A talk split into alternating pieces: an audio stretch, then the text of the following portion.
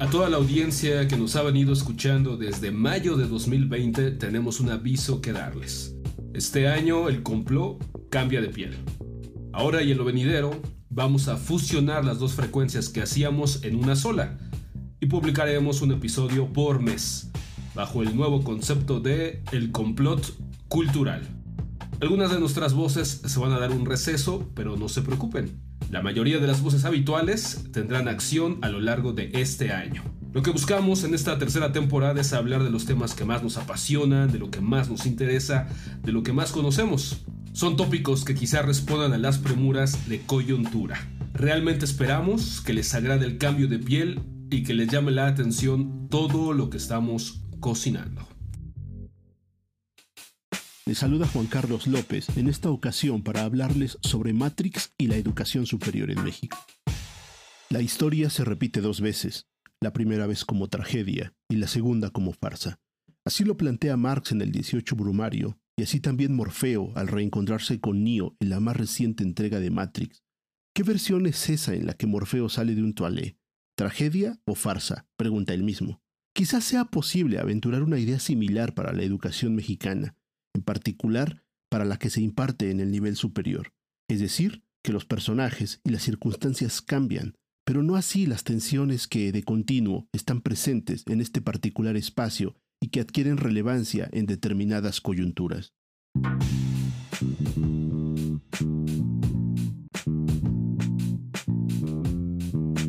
¿Deben plegarse las universidades y demás instituciones de educación superior a las orientaciones ideológicas del Estado, cualquiera que éstas sean? De ser así, ¿dónde queda la libertad de cátedra?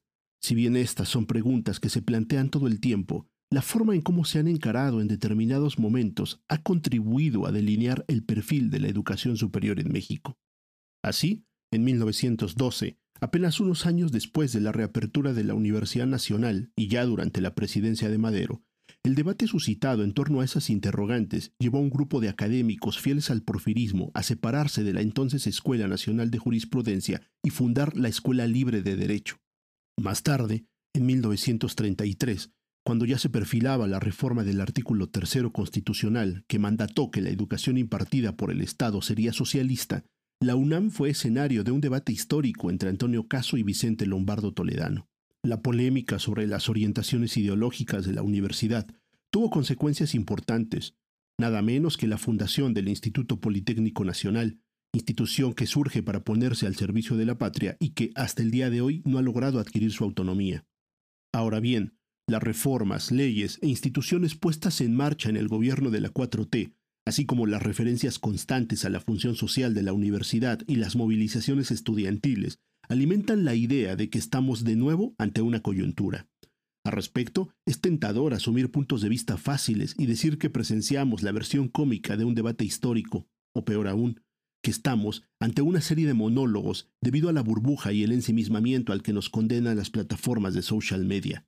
Sin embargo, volviendo a Matrix o a Marx, Quizás valga la pena pensar en términos de continuidad y cambio.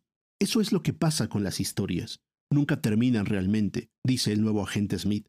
Seguimos contándolas, aunque con diferentes nombres y personajes.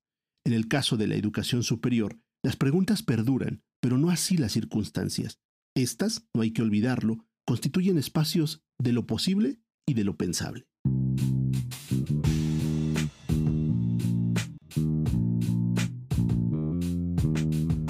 ¿Qué ha cambiado con respecto a las coyunturas del pasado? A continuación, algunas ideas generales que quizás sean de utilidad.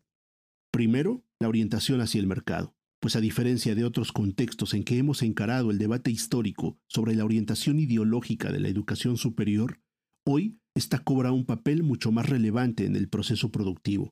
Se le ve menos como una institución capaz de ofrecer formación cultural e intelectual y más como responsable de crear cuadros altamente capacitados. Lo anterior se refleja en una nueva matriz discursiva. Algunos han dicho que se trata del arribo del management, la introducción de los códigos de la gestión privada en las instituciones públicas y la aparición de conceptos anteriormente ajenos a las instituciones de educación superior. Calidad, eficiencia, responsabilidad, por mencionar solo algunos. Son varios los rótulos con que se ha caracterizado a este proceso.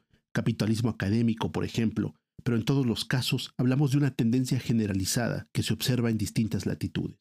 Se puede pensar que estas circunstancias determinan o condicionan desde arriba la forma en cómo encaramos el debate histórico. No sucede así con las que atañen a la propia naturaleza de la educación superior mexicana y con aquellas que emergen desde abajo. Por ejemplo, antes que la norma, la UNAM es hoy en día una excepción. Hay que aceptarlo. La diversidad institucional generada a lo largo de las últimas décadas ha significado el desplazamiento de la universidad en favor de la categoría menos romántica de educación superior. Bien haríamos en pensar cómo la pretensión de arribar a una suerte de homogeneidad institucional, de que muchas instituciones se parezcan a unas pocas, ha llevado a la estigmatización de ciertas opciones educativas condenando a un numeroso conjunto a la condición de opciones de segunda. La educación superior mexicana también ha dejado de ser privilegio de unos cuantos.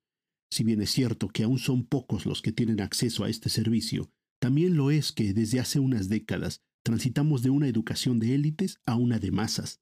Tal situación no implica solo un cambio cuantitativo, sino, y sobre todo, la exigencia por participar en la toma de decisiones sobre el rumbo de las instituciones educativas en particular de las mujeres, quienes han sido sistemáticamente excluidas de cargos directivos, además de ser víctimas de regulaciones retrógradas, como se advierte en las recientes discusiones sobre la reforma del reglamento de becas de posgrado.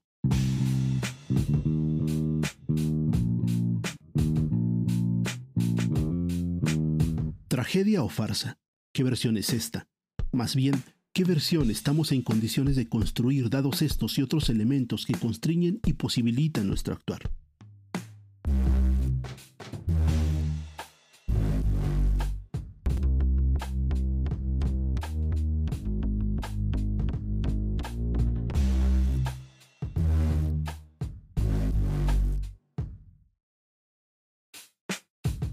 ¿Qué tal? Les saluda Fernando Beltrán Nieves desde la Ciudad de México. Este año, en este espacio, vamos a hablar de retratos instantáneas de las plumas actuales más atractivas para mi gusto. Es una apreciación inevitablemente personal, pero quisiera ofrecer razones fuera de la dimensión estrictamente subjetiva. El propósito es construir un mapa básico de las voces que por su propia gravedad están generando olas. Me refiero a corrientes de opinión, ideas, propuestas, crítica y también elementos disímiles para la acción, individual o colectiva. También lo veo como la apertura de una nueva agenda de investigación. Desconfío de aquellos individuos que durante toda su vida hablan de un solo tema, por muy relevantes que juzguen que sea. Dicho lo anterior, entremos en acción.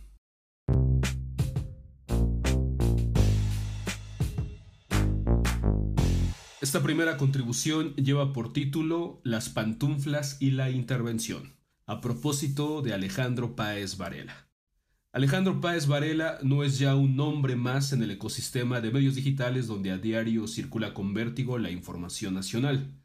Algunos lectores de oficio lo han de ubicar como un novelista contemporáneo, pues un par de novelas nutren su propuesta individual. Que yo sepa, no ha habido hasta el momento ningún reconocimiento literario, whatever that means, sobre sus propuestas ficcionales. Es una pena, estos juicios a veces ayudan a estabilizar a la literatura, otras veces solo responden a las necesidades mercantiles que impone el juego literario, en el que es imposible juzgar si una obra es buena o mala en consideración del número de ejemplares vendidos. Como sus intereses vitales están en el estado de Chihuahua, Paz Varela sitúa sus historias en las múltiples dimensiones que caracterizan a la serranía o a la frontera norte. No es que escriba narconovelas, pero los problemas que confronta este subgénero literario, entre comillas, problemas que se revelan trágicos los últimos años, nutren sus atmósferas narrativas. Estamos hablando de la vida en el desierto, de narcotráfico, violencia y muerte. Estamos hablando de dimensiones particulares que erosionan y destruyen la personalidad. Para quienes disfrutan de los libros, les recomendaría Música para Perros, la última entrega de una trilogía sobre el norte. Son piezas breves que si bien exponen las cosas duras de la vida o las relaciones de poder en la vida cotidiana de sus personajes, los de Paz Varela no alimentan gratuitamente al género de la nota roja.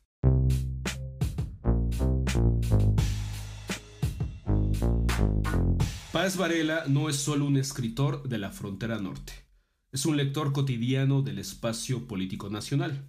En calidad de un lector de este tipo, Páez Varela es también una revitalización de la figura del intelectual. Esta figura, fascinante y ambigua al mismo tiempo, ha mutado con el paso de los años.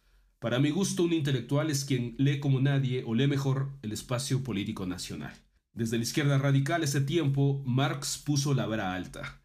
Un intelectual combina la investigación, el periodismo de combate, para después, ¿no es cierto?, sintetizar todo el trabajo intelectual en la onceava tesis sobre Feuerbach. Desde el espectro liberal de los chicos totalmente palacio, Norberto Bobbio armó su propia tipología. Está el intelectual que toma el poder. Por ejemplo, los cuatro demonios históricos, Robespierre, Danton, Lenin y Trotsky. Son figuras que con el poder en su estado puro en sus manos, terminan elucubrando la exterminación. También está el consultor de los gobiernos, la figura que anidó en el neoliberalismo y ha sido la más pobre de todas las que existen. Y Bobbio piensa finalmente en el intelectual supuestamente independiente que critica el poder, pero con la llegada y expansión de la 4T en el horizonte nacional de campo, nos hemos estado preguntando hasta qué punto es deseable tal independencia de un intelectual. Un intelectual, en todo caso, encuentra su verdad cuando entra en un debate. Su hábitat, en efecto, son los encontronazos a propósito del espacio público. Este espacio en el pasado fue la zona intermedia entre la vida privada y las instituciones, los medios de masas y el mercado de bienes culturales pero actualmente es la galaxia Internet. El espacio público se desmaterializó, dejó de ser estrictamente espacio y se transformó en el enjambre de todas las pantallas conectadas en todos los formatos posibles.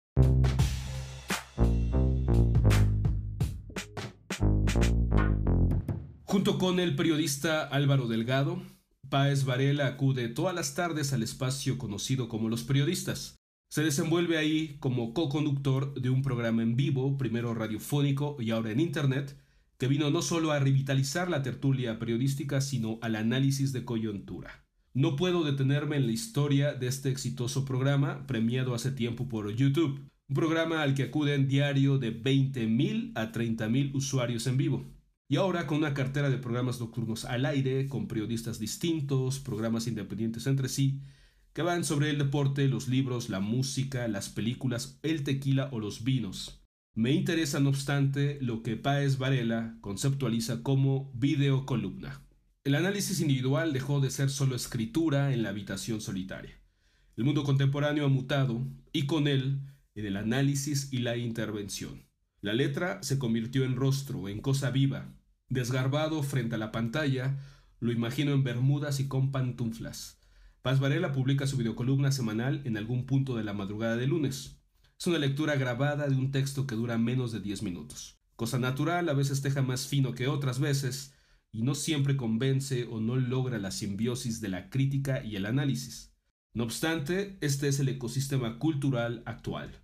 Nos puede entusiasmar, decepcionar o enervar, pero cualquiera que desee ser contemporáneo está obligado a tomar estas autopistas de lo disponible, la brevedad y la portabilidad.